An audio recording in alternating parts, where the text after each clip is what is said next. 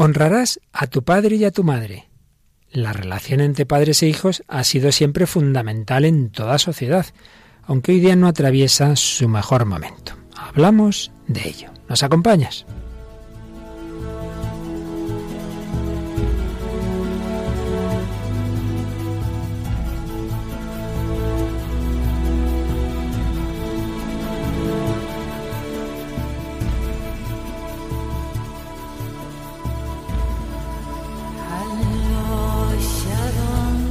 El hombre de hoy y Dios, con el padre Luis Fernando de Prada.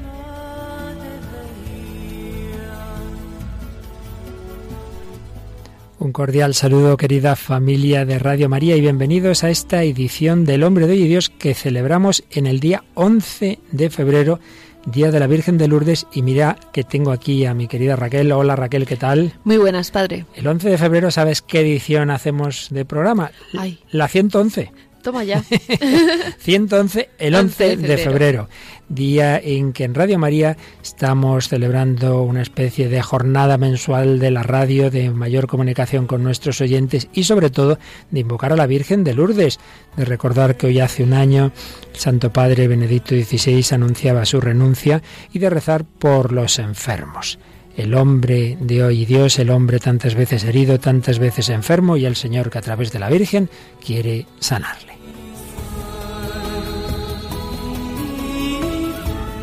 Bueno, Raquel, ya te he dicho hola sin presentarte, pero es que ya te conocen más que a mí, Raquel Sánchez Mayo, que una y otra vez nos acompaña en este programa.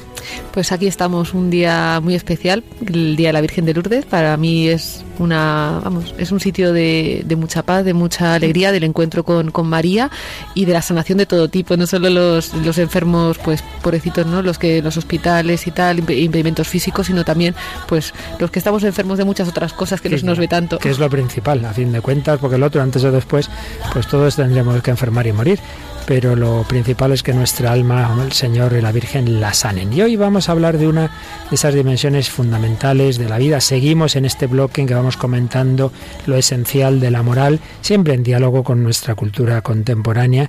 Y hoy entramos en lo que se refiere a la familia bajo el cuarto mandamiento. Honrarás a tu padre y a tu madre, pero que son un poco todas esas relaciones paterno-filiales, etcétera. Pero antes de entrar en ello, Raquel, como siempre, echamos una mirada al correo electrónico, al Facebook. Sí, tenemos un mensaje hoy que ha venido al pelo y lo vamos a leer. Es de Luis Mariano González Muñoz, que nos dice, me gusta el programa, me divierte y encima creo que me hace ser mejor persona. Qué bien. Sin duda que el cuarto mandamiento ha sido importante en mi vida. En mi época de adolescente era una persona inestable y con carácter fuerte hacia mis padres, e incluso tenía complejo de ellos por ser demasiado humildes.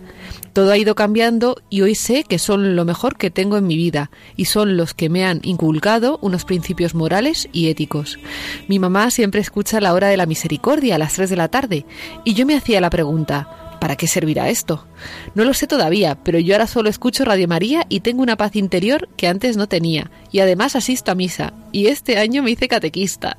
No me siento más y mando un saludo a todo el equipo. Y mañana paso por el banco, pues solo escucho a Padre Luis Fernando a todas horas. Un saludo. Oh, ¡Qué barbaridad!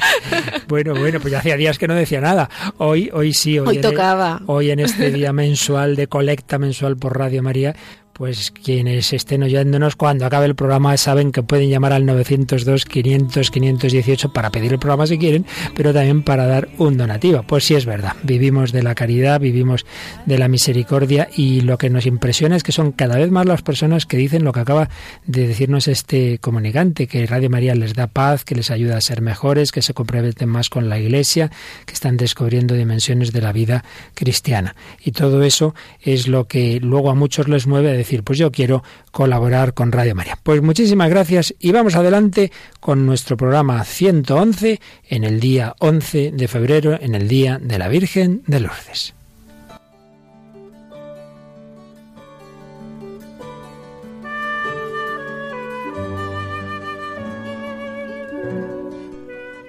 Y hoy vamos a recuperar uno de los muchos y bellos artículos que escribía José Luis Martín Descalzo, aquel sacerdote periodista que tenía una pluma privilegiada y que muchas veces respondía o hacía artículos en respuesta a cartas que recibía. Y precisamente por allá, por el año 90, escribió poco antes de morir, eh, un año antes o un par de años antes, escribió un artículo que se titulaba Los padres oprimidos, que parece escrito hoy mismo. Tiene, si cabe hoy, todavía mayor actualidad.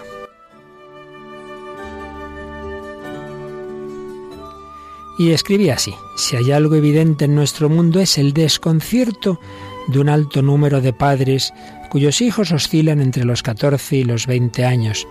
Son padres que no entienden nada de lo que ocurre a su alrededor, que miran a sus hijos y se preguntan de dónde han sacado la mentalidad que tienen, quién les enseñó las maneras con que se comportan. Algunos de esos padres me escriben, tal vez más para desahogarse que para pedir consejos, y me cuentan, quizá exagerando un poco, la vida real de sus muchachos. Esta de hoy, por ejemplo, es una mujer animosa que a las tres y cuarto de la mañana, mientras espera escuchar el motor de la moto de su hijo, que aún no ha regresado a dormir, me cuenta sus esfuerzos por dejar a sus hijos un buen recuerdo y un buen ejemplo, y sus miedos de no conseguirlo, porque, dice, a la gente joven les interesan muy pocas cosas que no sean sus caprichos y su egoísmo. Y comienza una dramática descripción. En lo religioso no les interesa rezar. Mis hijos ya no van nunca a misa. Es un rollo, dicen. Empiezan a decir que si el Papa, que si tal cura, que si la Iglesia, que patatín, que patatán. Yo a mi manera les hablo de Jesús, pero no les convenzo. Yo no tengo estudios y ellos sí, y por eso me pueden. Y luego está lo moral. La mayoría de los jóvenes hacen el amor, como dicen, con su pareja. Lo ven normal. Dicen que esto es la biología y que es la iglesia quien se equivoca. Y yo me pregunto, ¿qué tenemos que hacer los padres? Yo no sé lo que está pasando, pero ellos se alejan cada vez más. De nosotros lo único que quieren es la paga semanal, aunque no se hagan ni la cama. Hablan lo menos posible con sus padres. Se duchan a diario, quieren la ropa bien limpia, llegan a casa tardísimo y que les prestes el coche, que les dejes dormir toda la mañana, que la comida esté bien, que no te metas con ellos porque te miran con cara de guardia. Si te hacen un recado, te lo cobran. Y aunque usted no se lo crea, yo con todos los padres que hablo se quejan de lo mismo. Mi marido trabaja en dos sitios para que ellos tengan lo necesario y ellos se quedan tan panchos con los pies encima de la mesa viendo la birria de la tele y repitiendo curso, porque los libros, los profesores, los curas, los padres, la vida, todo es un rollazo. Pero es así como hablan. Con todo esto, yo pienso que nuestra generación estuvo oprimida por sus padres y ahora está oprimida por los hijos. Y concluye perdone mi letra y mi sueño.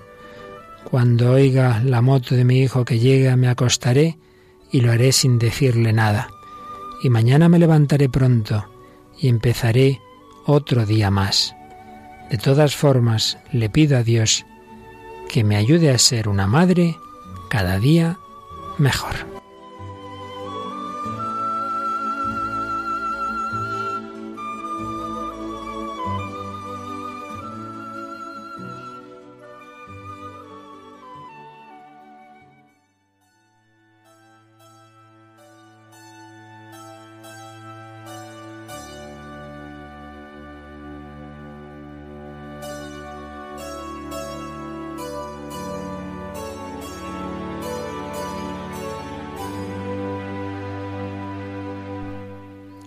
Bueno, era el inicio de este artículo y luego durante el programa iremos leyendo lo que respondía Martín Descalzo a esta carta, esta carta a los padres oprimidos, a la que van a acompañar en nuestro programa Raquel canciones, cine, como siempre, ¿verdad? Sí, traemos una película de corte fantástico dentro del laberinto que, nos ilustrará muy bien este tema del adolescente contra los padres. Luego también una canción de, de, John Lennon, que conoceremos un poco de la historia de John Lennon y una canción que dedica a sus padres que se llama Madre. Y, y bueno. Y luego hoy tenemos de testimonio eh, una historia reciente, muy bonita, que de la que ya contamos hace unos meses algo, de una familia que ha celebrado las bodas de oro de los padres y abuelos. Bueno, luego, luego lo escucharemos y, alguna musiquilla más, por supuesto. Pues vamos adelante, ¿qué te ha parecido esta carta que comentaba Martín Descalzo? Pues hombre, a mí me da un poco de, pena, ¿no? Tener que escuchar así a, una madre, pero yo esos comportamientos se ven y yo creo que habrán existido de alguna manera, pues a lo mejor menos generalizada, eh, siempre, pero claro, yo tengo que decir, cuando veo estas cosas, tiendo a culpar a los padres, porque les veo un poco responsables, ¿no? De, no haber sabido hacer las cosas. Y, también veo que es una crisis que va relacionada también con la, con la iglesia, con la, con la falta de autoridad, con la falta de, saber decir las cosas y, saber también imponer lo que pensamos que es importante. Una vez escuché en Radio María sobre los, los padres que, que montan unos, unas broncas porque el hijo no ha recogido la habitación, pero que luego son súper permisivos en tema de moral, que cómo le voy a decir eso a mis, a mis hijos. Entonces, con ese planteamiento ya de, principio, pues hay muchos padres así, ¿no? Que entonces, claro, si no hay una como una referencia, un, querer hacer el bien, unas normas para el bien de, los hijos, yo creo que, que se, salen estos comportamientos, ¿no? Afloran de manera natural. Pues sí, mira, precisamente Martín Descalzo en la respuesta que daba pues se aproximaba a lo que tú estás diciendo. Bueno, en primer lugar, decía que aplicar ese diagnóstico a todos los muchachos actuales sería una gran injusticia, pero decía que no reconocer que refleja porcentajes bastante altos también sería una ingenuidad. Desgraciadamente son muchos los que encajan en ese tipo de adolescentes. Y luego se preguntaba, ¿de qué proviene todo esto? Como siempre, de un largo complejo de factores. Resumiendo mucho, yo diría que hemos educado a los jóvenes al mismo tiempo en una gran comodidad y en una falta de esperanzas personales. Y lo explicaba. Muchos educaron a sus hijos en un afán de tenerlo todo, de no sacrificarse por nada, en que todo les fuera resuelto sin responsabilidades personales, con una visión de la libertad que consistía en que se hiciera en todo su capricho, ya desde muy niños, y luego se quejan de que esos mimados resulten egoístas. Por un lado, pues, decía Martín Descalzo y un poco lo que tú también estabas apuntando, que en algunos casos, eh, no podemos tampoco ahora generalizar, ni mucho menos, ni mucho menos, pero que en muchos casos siembra vientos y recoge tempestades. Si al niño se le ha dado todo hecho, se le ha dado todo muy fácil, siempre se le ha dado la razón frente a los profesores, por ejemplo. Yo recuerdo en otros tiempos tenías un lío con un profesor y te echaban la bronca en casa, ahora le echan la bronca al profesor por el principio. Claro, si se va haciendo al niño como la imagen de que él es el centro del mundo y que todo se le da y el papá le resuelve todo, pues luego no te extrañes de que van aplicando ese mismo esquema en relación con vosotros, ¿no? Entonces eso hay que tener mucho cuidado. Pero además, decía Martín Descalzo, entonces, ¿qué no diríamos ahora? Que al mismo tiempo les hemos situado ante un mundo en el que casi todas las puertas permanecen cerradas. Hoy día que hay tantísimo paro juvenil, ¿verdad? Han de estudiar carreras que tal vez no eligen. Ven cómo los que les superan en unos pocos años vagan después de acabar sus estudios en busca de un puesto de trabajo. ¿Cuántos han hecho carreras y dicen, bueno, ¿para qué me sirve?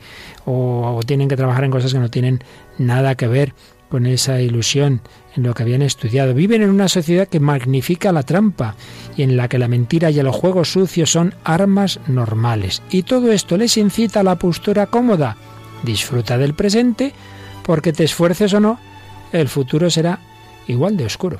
Son dos razones que veía Martín Descalzo en esa actitud, darle todo fácil a los hijos desde pequeños, eh, por los padres, por los educadores, y luego el que vean que te esfuerces o no, y no vas a tener posibilidades. Bueno, él apuntaba como eh, por supuesto, como posibles causas, entre otras muchas.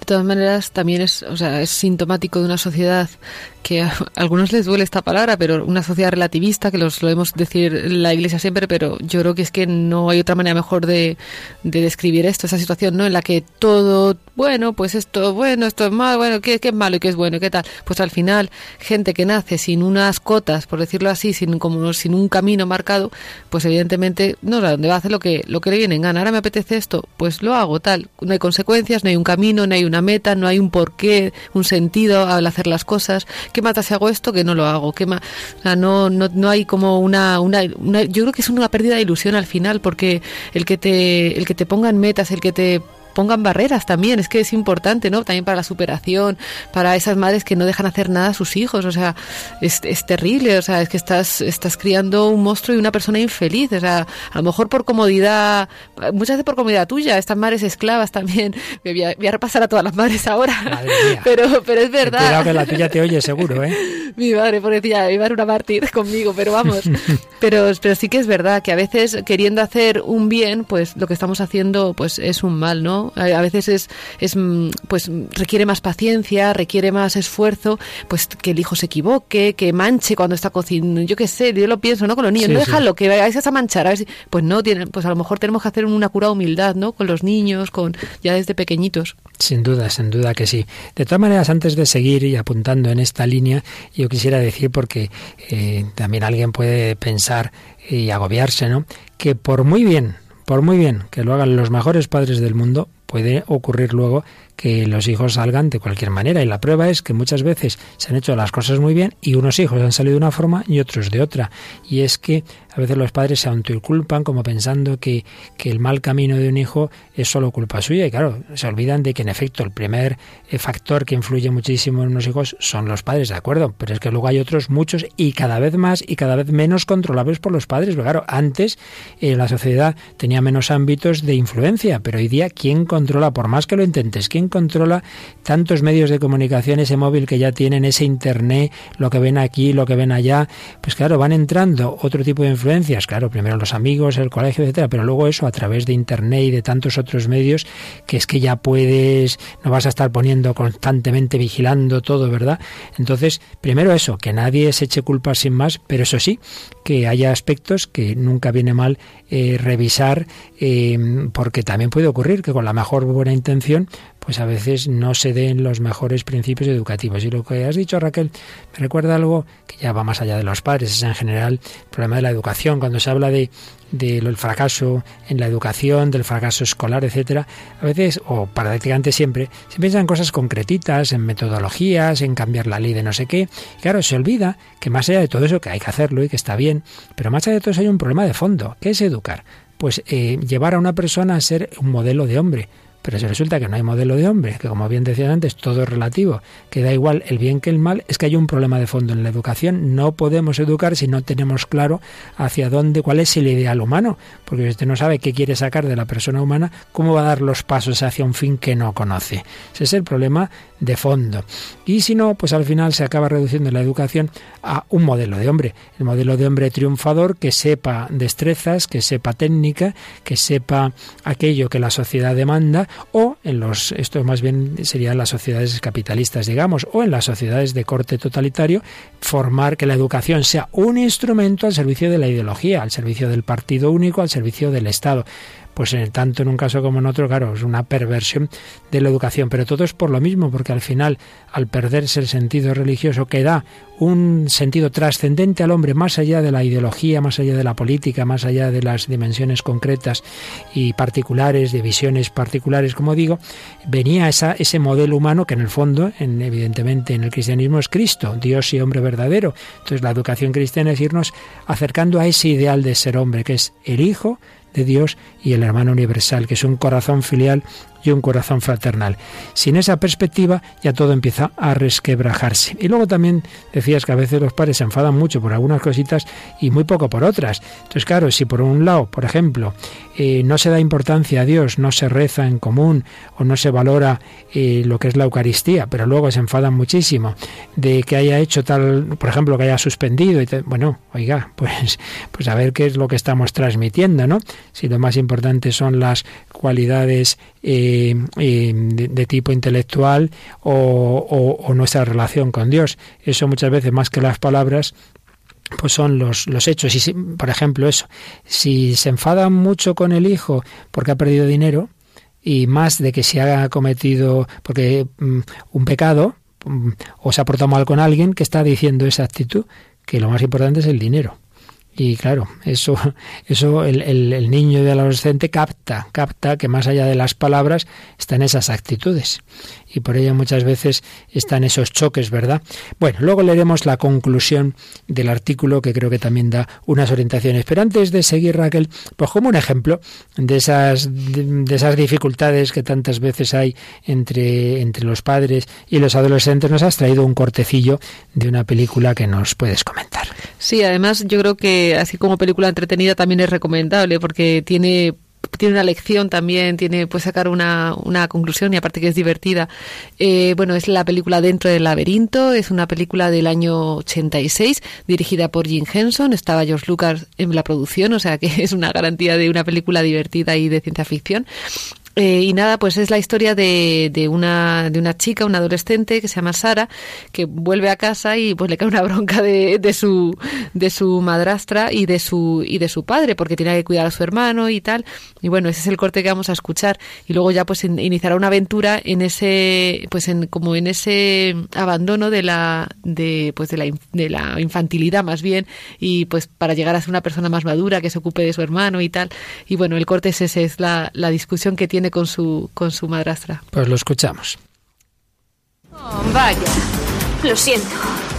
No te quedes ahí bajo la lluvia, vamos. Está bien. Vamos, Merlin. Vamos. El perro no. Pero si está diluviando. Venga, al garaje. Anda, Merlin, métete en el garaje. Ve. Sara, llegas con una hora de retraso. Ya he dicho que lo siento. Por favor, déjame acabar. Tu padre y yo salimos muy pocas Salís veces. todos los fines y de te semana. pido que cuides del pequeño solo cuando no trastorna tus planes. ¿Y tú cómo lo sabes? No sabes cuáles son mis planes, ni siquiera me lo preguntas. Supuse que si tenías alguna cita me lo hubieras dicho. Me gustaría que las tuvieras. A tu edad deberías salir con alguien. Ah, Sara, ya estás en casa. Estábamos preocupados por No ti. puedo hacer nada bien hecho, ¿verdad? Diga lo que diga, me trata como a una malvada madrastra de cuento de hadas. Hablaré con ella. Bueno, la verdad es que debe haber millones de discusiones muy parecidas, ¿verdad, Raquel? Ya ves, y además es que me gustaba este trozo también porque pensaba, yo estaba, se escuchaba a ella y digo, también se enfadaba, pero la madrastra tampoco estaba diciendo, tampoco estaba tratándola muy bien, que se diga. Entonces digo, ¿cuántas veces las discusiones son de parte de los dos, no? Cada uno tiene que ver su parte de culpa. Pues sí, pues sí. Bueno, pues vamos a ir iluminando todo este tema, como siempre, desde la doctrina de la Iglesia. Y hoy, ya que estamos hablando de jóvenes, vamos a ir al catecismo de los jóvenes, al Yucat, a este catecismo que el Papa Benedicto XVI regaló a los jóvenes en la JMJ de Madrid. Y que en su número 367 se pregunta a quién se refiere el cuarto mandamiento. Bueno, vamos a recordar primero, que es obvio, pero en fin, nunca viene mal recordarlo, como en el Éxodo 20-22 se enuncia eh, o Éxodo 20:12, perdón, está vista ya, los años van pasando, hija mía, pues se enuncia este mandamiento. Honra a tu padre y a tu madre, para que se prolonguen tus días en la tierra que el Señor tu Dios te va a dar. Honra a tu padre y a tu madre. Lo que pasa es que luego en la tradición catequética de la Iglesia, bajo este mandamiento se han englobado pues otras orientaciones que aparecen en cartas de San Pablo, que aparecen en el Evangelio, todo lo relativo a la vida familiar. Por ello, eh, se pregunta el, el Yucat a quién se refiere, a quién se refiere el cuarto mandamiento, que no va a ser solamente al padre y a la madre, sino que nos explica lo siguiente. El cuarto mandamiento se refiere en primer lugar a los padres, pero también a las personas a quienes debemos nuestro bienestar, nuestra seguridad y nuestra fe. Lo que debemos en primer lugar a nuestros padres, es decir, amor, agradecimiento y respeto, tiene que regular también nuestra relación con las personas que nos dirigen y están a nuestro servicio. Hay muchas personas que representan para nosotros una autoridad natural y buena, otorgada por Dios, padres adoptivos o de acogida, parientes mayores y antepasados, educadores, maestros, empleadores, superiores. A ellos debemos honrarlos justamente en el cuarto mandamiento. Este mandamiento nos indica incluso, en un sentido más amplio, nuestras obligaciones ciudadanas frente al Estado. Pues bien, aquí hay un tema de fondo que en este programa, que hablamos del hombre de hoy y Dios, de, de la confrontación entre la doctrina católica y la cultura contemporánea, claro, aquí de fondo hay mucho, había mucha tela que cortar, porque eh, se presupone una visión tradicional y natural, y no solo bíblica, de que el hombre es fruto de unas relaciones y de una jerarquía y de una autoridad, en primer lugar porque es fruto de un matrimonio, de la unión entre el hombre y la mujer, eh, en la que los padres tienen una autoridad natural que refleja a Dios, que refleja la de Dios, para el niño, pues los padres son esos representantes de Dios que hacen como de Dios, no le crean, pero le han procreado, son como la providencia de Dios que le va cuidando y que evidentemente deben corresponder al amor que se supone que esos padres tienen, reflejo del amor de Dios. El primer camino que tenemos para conocer el amor de Dios es el reflejo en, en los padres, ¿verdad? Pues si han recibido ese amor de Dios a través de los padres, lo natural, lo lógico es corresponder también con amor. Entonces, es una sociedad que es fruto de unos vínculos, de unos vínculos estables, más aún, de unos vínculos definitivos, el hombre y la mujer, en el planteamiento cristiano y natural, se, no es una relación, una amistad, un rollete para pasarlo bien en dos días, sino que es algo para toda la vida. Y porque tener un hijo no es ninguna broma. Usted quiere jugar, juegue con muñequitas, pero con las personas no se juega, ¿verdad? Entonces el fruto de esos vínculos que son el matrimonio son a su vez otros vínculos de filiación que implican ese agradecimiento y que implican corresponder al amor. Esto es lo natural. El niño se siente amado y llama a sus padres. No hace falta que haya un cuarto mandamiento. Le sale solo cuando ha recibido ese amor. Pero esto se va extendiendo a todos esos otros niveles de la familia, pues los que por la misericordia de Dios hemos tenido una familia normal, cosa que ya empieza a ser lo menos corriente, porque hay que distinguir siempre la palabra normal de corriente. Hoy no es corriente lo normal, por desgracia. Lo normal es lo conforme a la norma. Los que hemos tenido una familia normal, pues recordamos a nuestros abuelos y las historias que nos han contado y esa tía soltera que, que estaba pues como si fuera también casi tu segunda madre y todo ese cuidado y ese cariño y, y, esa educación y ese decirte esto está bien, esto está mal y luego el llevarte a un colegio en la que esos profesores eh, eran como prolongación de esa autoridad de los padres.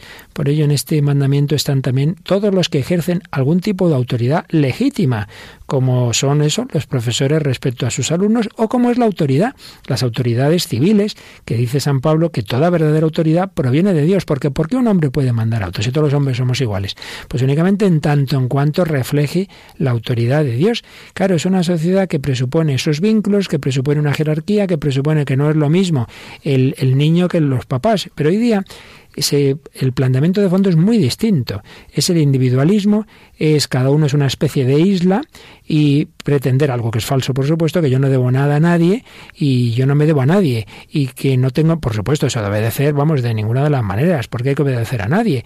Y siempre cuanto antes la pura autonomía y que nadie dependa de nadie y los vínculos de lo más frágil, de lo más endeble. Entonces no hay ni matrimonio para toda la vida y luego, por supuesto, ya hasta llegar a romper el vínculo natural, la forma natural de que, de que lleguen hijos a este mundo, que es eso, el fruto del amor de los padres, no, no, pues de cualquier otro camino, por medios artificiales, por el semen de no sé quién en el vientre de no sé cuál, en fin, ya es la, la ruptura total de, de, de, todo lo que es lo natural en la familia.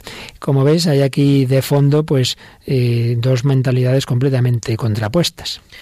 Si es que cualquier, no sé, yo pienso cualquier este de autoridad nos cuesta entender que viene de Dios, sobre todo cuando el, el civil, eh, yo creo que a un cristiano nos cuesta entender más que, que pueda ir de Dios y a mí esto siempre, siempre que me vienen dudas de este tipo, yo intento hacer, yo soy del corte rebelde, siempre que me vienen dudas de este tipo siempre pienso en Jesús ante Pilatos, ¿no? Que digo, ¿por qué tenía que contestar? ¿Por qué se dejó llevar? Digo, porque él también se sometió a la autoridad de alguna manera, ¿no? De alguna manera no, de todas las maneras, a sus padres y a la autoridad civil. Entonces, pues también ahí nos muestra un camino, ¿no? Para seguir en este tipo de, de asuntos que a veces nos cuesta tanto y el jefe y tal, pues, pues saber también ser humildes, ¿no? Y reconocer que Dios nos ha puesto personas por encima de nosotros en muchos ámbitos de la vida y que y recibirlas como eso, como algo que viene de Dios. Evidentemente, o sea, lo que va en contra de, de, de la fe y de la norma y de, claro. de, la norma natural, los mandamientos, hay que rechazarlo, pero como autoridad, en Evidente. principio, humildad suficiente para reconocerlo y... Y sobre todo, como es natural, en el hijo menor de edad. Pues claro, lo que leíamos en este artículo es muy cómodo, que los hijos exigen, luego tienen que darles todo a ellos, pero ellos no, no dan nada. Yo mientras tú estés en casa, si quieres estar en casa, pues obedece las normas de la casa y si quieres irte, vete, ¿qué vamos a hacer? Pero lo que no puede ser es que tú impongas aquí las normas, ¿no? Y muchas veces ceden los padres en eso y no puede ser. Pues de esto nos hablaba el 367 y lo profundiza ya más en concreto eh, refiriéndose a la familia el 368 del Yucat. Un hombre y una mujer unidos en matrimonio forman con sus hijos una familia. Dios quiere que del amor de los padres, en la medida de lo posible, procedan los hijos. Los hijos que están confiados a la protección y cuidado de sus padres tienen la misma dignidad que sus padres. Dios mismo es comunidad en su interior. En el ámbito humano, la familia es el prototipo de la comunidad. La familia es una escuela única de, una vida plena de relaciones. Los niños no crecen en ningún otro lugar mejor que en una familia intacta, en la que se viven el afecto cordial, el respeto mutuo y la responsabilidad recíproca. Finalmente, en la familia también crece la fe. La familia, como dice la Iglesia, es una iglesia en pequeño, una iglesia doméstica, cuya irradiación debe invitar a otros a la comunión de la fe, la esperanza y la caridad. La verdad es que es un número precioso y muy completo en que se nos habla de cómo la familia inicial es la Santísima Trinidad, que es comunidad, Padre, Hijo y Espíritu Santo. Eh, luego no nos olvidemos de que el reflejo, primer reflejo humano es la Sagrada Familia. Y luego eso, la familia, prototipo de la comunidad, escuela única. Por eso, Raquel, cuando la familia está rota, pues no hay que extrañarse nada, nada de que luego en la escuela haya también muchísimos problemas. Esto lo dicen los profesores, ven un niño rebelde que no atiende y tal, empiezan a indagar, muchísimas veces tiene problemas en su casa, problemas familiares. Y es que las cosas no son porque sí y se pagan las consecuencias. Y antes o después, quien no ha recibido pues este plan de Dios, pues ciertamente eso no, no sale gratis. Y algo de esto aparece en la canción que hoy nos traes, volviendo una vez más a tu enfoque sajón, anglosajón, a unos clásicos, ¿verdad?, dentro de lo moderno. Sí, traemos una canción del año 1970. John Lennon, un componente de los Beatles, escribe esta canción, Mother, madre en inglés, que, que bueno, no solo es dirigida a su madre, es un grito a sus padres, que bueno, él tuvo una infancia un poco dura, eh, su padre les abandonó y su madre pues con 17 años pues murió atropellada y, bueno pues pues la, la realidad no de, de, un niño abandonado por su padre huérfano de madre a los 17 pues es muy es bastante dura y, y bueno pues esta, esta canción refleja un poco esto no el, el dolor de, de, de John Lennon no ante esta realidad familiar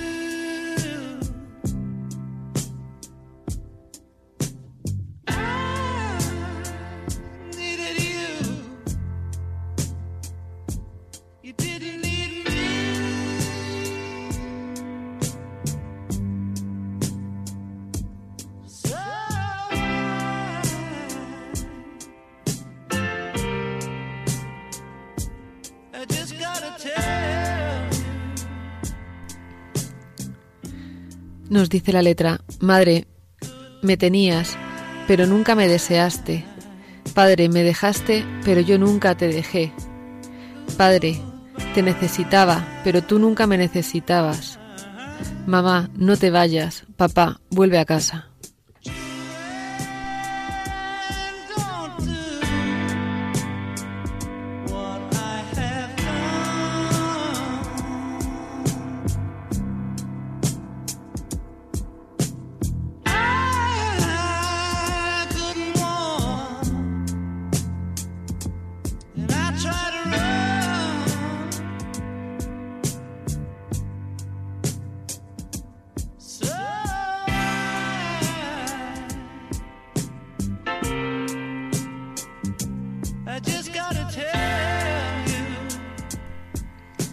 Pues la verdad es que un poco desgarrador lo que hemos oído. La canción empezaba con esas campanas pues eh, recordando un poco la muerte de la muerte de la madre, ¿verdad? Pero lo malo no es la muerte física, sino esa muerte del padre que se da en nuestra cultura actual de la figura, ¿no? Que aunque pueda estar físicamente a veces es peor, a veces es peor. Hay una, hay una pérdida de, la importancia de la figura de la masculinidad, se ha, se ha ridiculizado, se ha hecho de tal manera que se, al diluírsela también con todo el tema de lo del género y tal, se, ha diluido la, lo que es la esencia del hombre, de la mujer, y, yo creo que por eso estamos como tan perdidos de identidad, tan sin familia, tan, no sé, con una una, una, no sé, nos han movido de sitio a todos y no sabemos dónde, dónde estamos. Lo bueno y lo malo sin duda empieza. Y fíjate esta frase de San Agustín que, que has puesto en el Facebook anunciando el programa de hoy.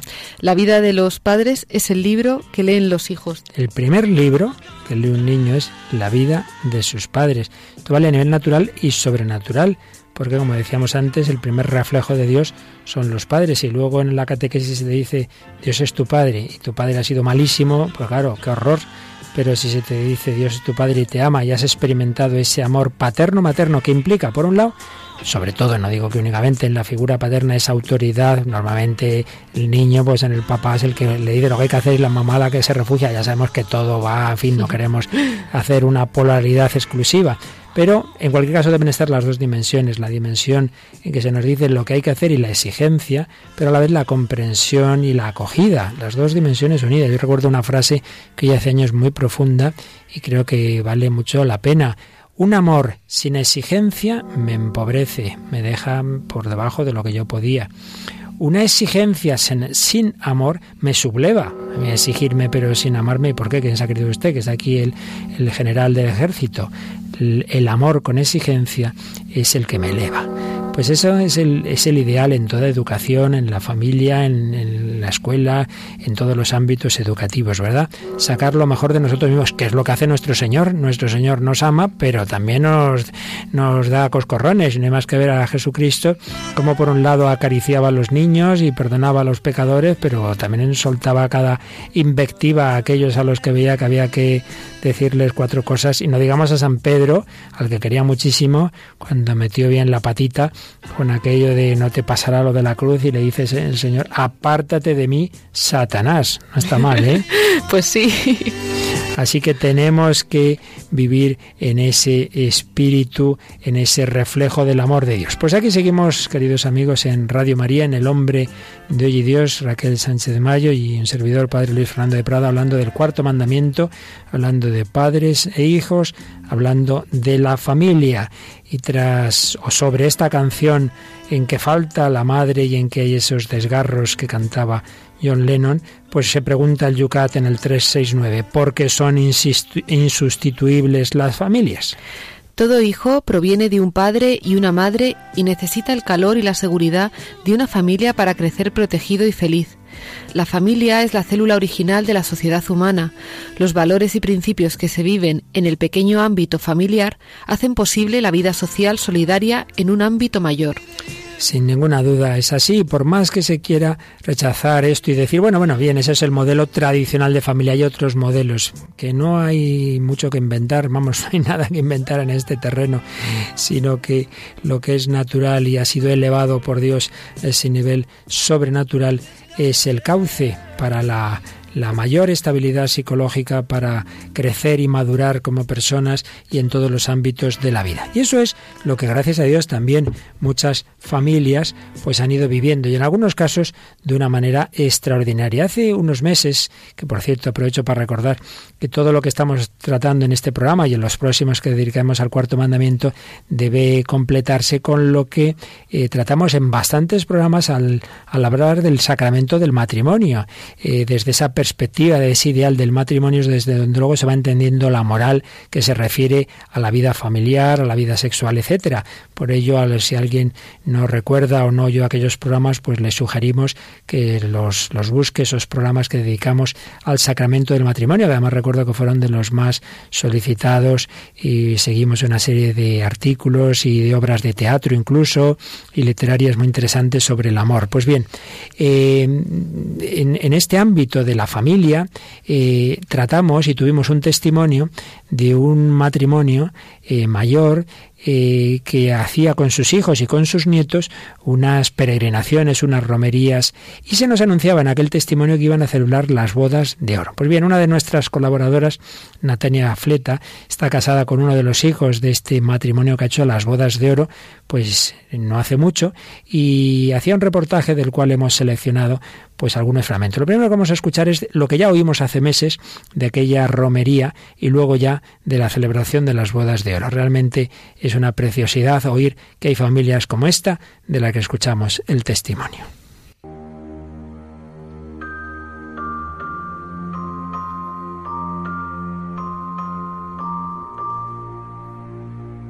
Hola Pilar, a ver, cuéntame cómo es esto de que de dos personas se cree una familia de 50 y... Pues mira, la he liado pero bien, ¿eh? Te voy a contestar con mucha ironía, poco a poco. Oye, pero es verdad que eso de que cuando erais novios ya hacíais un árbol genealógico y, dibujabais 13 hijos. 13 hijos, sí. Y bueno, y Dios os concedió entonces 11 hijos y de esos 11 hijos, ¿cuántos nietos han salido entonces? 29 nietos, pero que son 29 joyas.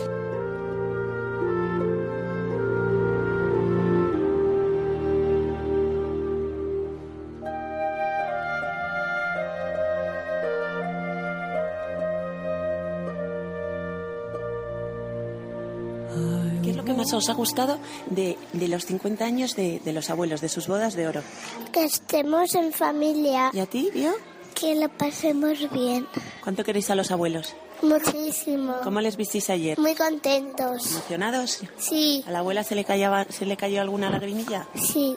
¿Por qué? Porque estaba llorando de felicidad. Pepe, ¿con qué te quedas de ayer? Me quedo con, con el ejemplo de, de cariño, entrega y fidelidad de mis suegros, que sean padres políticos son como, como padres naturales, al fin y al cabo te hacen sentir así. Y una gente magnífica y yo creo que todo al fin y al cabo también viene por, por la gracia de Dios que han recibido, ¿no? ¿Cómo veis a los abuelos? ¿Enamoradísimos como una pareja de quinceañeros? Más que eso, yo lo veo más que eso, ¿eh? Yo, yo veo que su amor es súper intenso. Yo creo que el amor nunca se acabará. Hazme un resumen del día de ayer. Emoción, emoción y mucha emoción. No puedo decir más, no tengo más palabras. Ha sido impresionante. Ver las caras de los padres ah, tan orgullosos de nosotros, oye, es lo más, lo más emocionante y así. Y ahí están los protagonistas verdaderos de, estos dos días preciosos que hemos vivido todos, mis queridos suegros Pilar y Paco. ¿Cómo habéis vivido estos dos días? Muy bien, hermosos, mucho más, hemos disfrutado mucho más que el día de nuestra boda, porque hemos tenido a todos, hermanos, hijos, yernos, nietos, todos, no ha faltado nadie. ¿Cuántos habéis juntado más o menos? Solo de, solo de nietos e hijos ya son 50. 52, pues creo que alrededor de 70. 68. Qué barbaridad. 68 que hemos venido. Nada, fenomenal. Pero esto es, eh, ¿qué te digo yo? Eh, se emociona uno. ¿eh? O sea, porque, todos marchan eh, enriquecidos porque han disfrutado y han visto lo que es una verdadera familia. Y hasta los que han viajado desde lejos vienen encantados pensando que ha valido la pena, que así hay que vivir. ¿Y el, y el momento de la ceremonia de la renovación de.? Mm, muy sencilla, era como nosotros queríamos. Muy emocionante la momento. La bendición de las alianzas fue sublime y luego el colocar eh, colocarte en el dedico yo la se pone alianza, nervioso otra vez, ¿eh? se pone nervioso ¿os habéis sentido muy queridos? mucho, mucho y arropados y arropados es, es, demasiado ¿eh? pues muchas gracias Pilar gracias a, por otros 50 por todo. no, 50 no, pero que esos 50 lo podamos celebrar todos, todos, todos en el cielo lo mejor es reunirnos todos, todos en el cielo. Y está.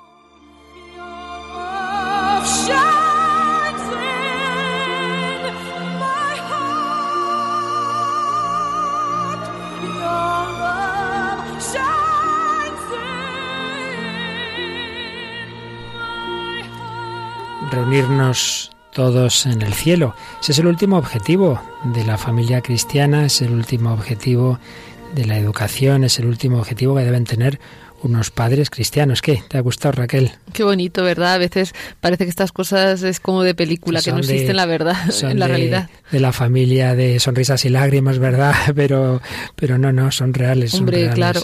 Vaya que sí son, es posible, claro que sí. Pues vamos a invocar a la Virgen María. Ella es nuestra madre, ella es la que tantas veces pues suple también esas, esas limitaciones que los padres, como humanos que son, pues muchas veces tienen, pero cuántas veces la Virgen María pues le dice le dice a Jesús como en Caná, no tienen vino. Vamos a pedirle a la Virgen por todas las familias, por todos los padres, esos padres oprimidos, esos padres que sufren eh, y por esos hijos para que todos unos y otros bajo la mirada de María sepamos caminar, que sepamos caminar hacia el ideal de la santidad.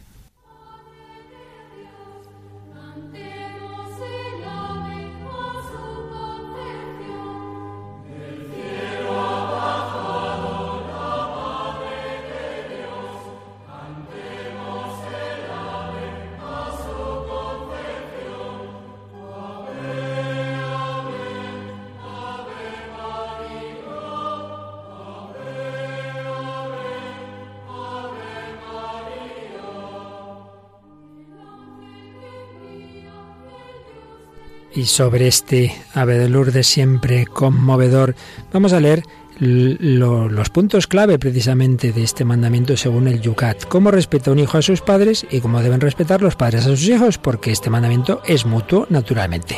El hijo en relación a sus padres, número 371, Raquel. Un hijo respeta y honra a sus padres manifestándoles amor y agradecimiento.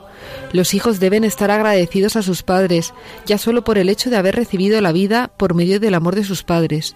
Este agradecimiento establece una relación de amor, respeto, responsabilidad y obediencia rectamente entendida a lo largo de la vida, especialmente en momentos de necesidad, enfermedad y vejez, deben los hijos prestar ayuda a sus padres con cariño y fidelidad.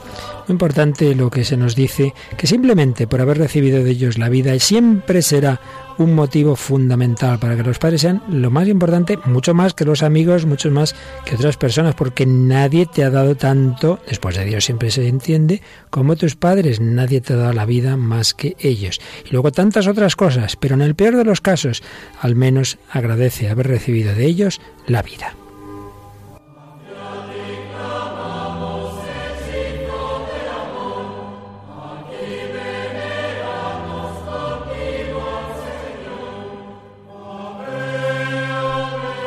Pero vamos a ver ahora la dimensión de cómo respetan, cómo deben tratar los padres a sus hijos. Dios ha confiado los hijos a sus padres para que sean modelos estables y justos para ellos, los amen, los respeten y hagan todo lo necesario para que puedan desarrollarse corporal y espiritualmente. Los hijos son don de Dios y no propiedad de los padres. Antes de ser hijos de sus padres, son hijos de Dios. La obligación más noble de los padres es regalar a sus hijos la buena nueva y transmitirles la fe cristiana lo que oíamos antes en ese testimonio, lo principal es conducir a los hijos, a los nietos al cielo. Y muy importante lo que aquí hemos leído en este número 372 del Yucat. Los hijos son don de Dios los únicos padres, le oí una vez a un sacerdote, que tienen derecho, entre comillas, a quejarse cuando han perdido un hijo son los que le dieron gracias cuando le recibieron. Pero si se toma el hijo como bueno, como si fuera mío. Esto pasa hoy día mucho cuando se ve la paternidad o la maternidad no como un servicio, no como fruto de un amor, sino como una especie de manera de autorrealizarme. Bueno, ya a mi edad, ahora quiero tener un hijo para realizarme, que esto se está viendo mucho en algunas actrices que incluso dicen, yo sin marido, pero yo quiero tener un hijo porque me falta esa dimensión O sea que el hijo es un medio para su realización. Y el fondo es que se, se convierte en, como en un objeto de, de, deseo, o sea, como el que tiene un bolso, un coche, pues el que tiene un hijo, ¿no? Y, yo creo que esto luego el hijo lo, lo, ve, o sea, yo creo que eso se transmite al hijo de, de alguna manera, ¿no? Cuánta gente hay que testimonios de, de niños que han nacido eh, en estos bancos de, de esperma que hay y tal, madres y y buscan a sus padres. O sea, en el fondo todos tenemos una necesidad de saber por qué hemos venido al mundo, de qué manera, por qué nos han querido y, y si no es así, si no hemos sido queridos, pues hay, un, hay una crisis en el corazón porque lo principal en el ser humano es pues eso, el amor, sentirnos amados y queridos. Sin ninguna duda. Relación padres-hijos, hijos-padres, pero todas estas relaciones nos llevan a la relación fundamental, la relación con Dios nuestro Padre. Por ello, pues vamos a fijarnos en cómo el Padre con mayúsculas, el Padre al cual reflejan en pequeño todos los padres y todas las autoridades de, de este mundo y de esta vida, es Dios nuestro Padre. Vamos a dirigirnos a Él y vamos a pedirle vivir siempre todas estas relaciones familiares desde esa primera relación de hijos de Dios.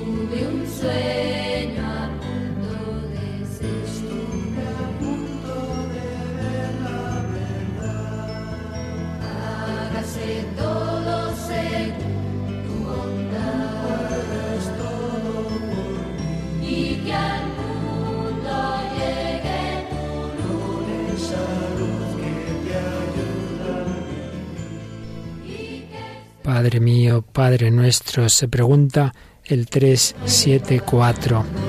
¿Por qué es Dios más importante que la familia? Y responde, el hombre no puede vivir sin relaciones.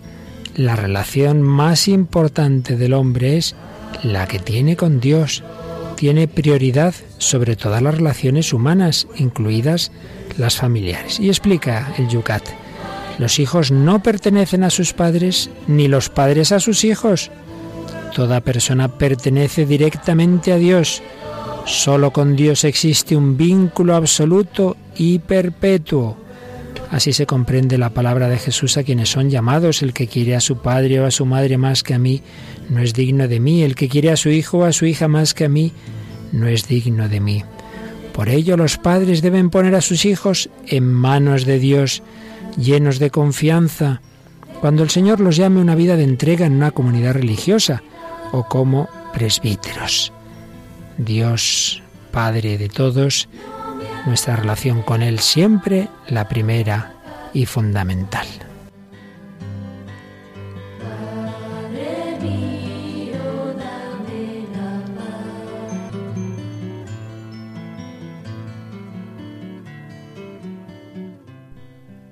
Pero nos quedaba rematar lo que Martín Descalzo decía a esa mujer que le había escrito eh, esa carta y al final de hacer análisis de, de por qué esos hijos pueden ser muchas veces rebeldes, etcétera, su último párrafo decía lo siguiente: ¿Qué decir a esos padres desconcertados? Y respondía Martín Descalzo: que examinen un poquito sus conciencias para averiguar si empezaron ellos educándoles en el aplatanamiento, pero que luego no se detengan en culparse tontamente, que hagan lo que la madre de esta carta, que se acuesten pensando que mañana van a seguir trabajando, a seguir queriendo a sus muchachos, con la seguridad de que del amor siempre sale algo, siempre queda algo, pero por otro lado, que no tengan miedo a cantarles las 40 siempre que sea necesario, sin látigos, pero también sin acomplejamiento. Porque cuando uno empieza por decir no hay nada que hacer, entonces es cuando efectivamente no hay nada que hacer.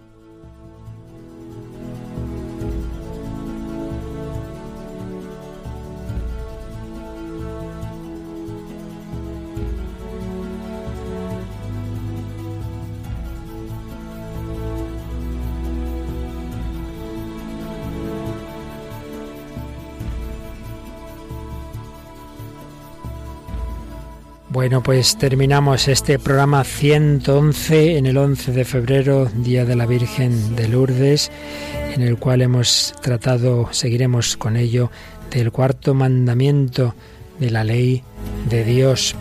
Y ya os decía que eh, lo que hemos tratado está muy relacionado con lo que hablamos en, a propósito del sacramento del matrimonio en programas ya bastante anteriores, pero que podéis buscar en los podcasts de Radio María o como siempre solicitando los DVDs donde están todos nuestros programas anteriores, en ese número en el que también podéis dar esos donativos, que hoy que tenemos campaña mensual, pues ya sabéis que es siempre de agradecer. 902 500 518 y luego para vuestros comentarios, vuestras reflexiones, vuestros testimonios, vuestras preguntas, pues ya sabéis que podéis entrar en el Facebook o escribirnos al correo electrónico. El hombre de hoy y Dios arroba radiomaria.es. El Facebook pues igual, ¿verdad Raquel? Poniendo el hombre de hoy y Dios dentro del buscador y dando me gusta. Y entonces se van a encontrar ahí pues con nuestra página y ahí pueden ir escribiendo lo que les parece. Pues muchísimas gracias Raquel Sánchez Mayo Rocío y François en el control y a todos vosotros, queridos oyentes, querida familia de Radio María. Seguimos caminando bajo la mirada de la Virgen, la Madre de Familia, que nos enseña a todos a ser buenos hijos, buenos padres, buenos esposos, buenos hermanos, hermanos de todos los hombres como queremos serlo de vosotros. Que el Señor os bendiga y hasta el próximo programa, si Dios quiere.